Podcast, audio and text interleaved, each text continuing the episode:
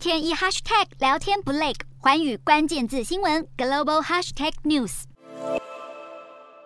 美国众议院调查委员会在美东时间十三日，针对去年一月六日的国会山庄暴动，召开第二场听证会。这次的主要调查项目是川普在二零二零年大选期间不时指控竞争对手拜登选举舞弊，而这项指控却成为川普支持者制造国会骚乱的关键动机之一。此次的听证会传唤了二零二零年川普竞选团队的连任总干事史太平，以及前司法部长巴尔等五名川普政府高层官员出庭作证。其中，史太平因为家庭因素不便出庭，被国会允许由律师代读声明稿。而根据各个官员的证词，多名川普的亲近幕僚都曾在大选之夜劝告他不。要相信选举舞弊一说，也不要擅自提早宣布胜选。但是川普完全不听从他们的劝说。调查委员会也表示，川普不只对竞争对手提出毫无根据的选举诈欺指控，还借此向支持者们募集了二点五亿美元（约新台币七十四点四亿元）的资金。这项募款活动也可能被认定为诈欺。但是面对各界强烈抨击的川普，依然改不了自己激进的个性。川普发表了一封长达十二页的信件，坚持有人在背后操纵二零二零年总统大选，并一一反驳各项指控，同时谴责众议院对国会暴动事件的调查是对正义的嘲弄。不过从目前听证会的各项证词来看，已经足够将川普起诉。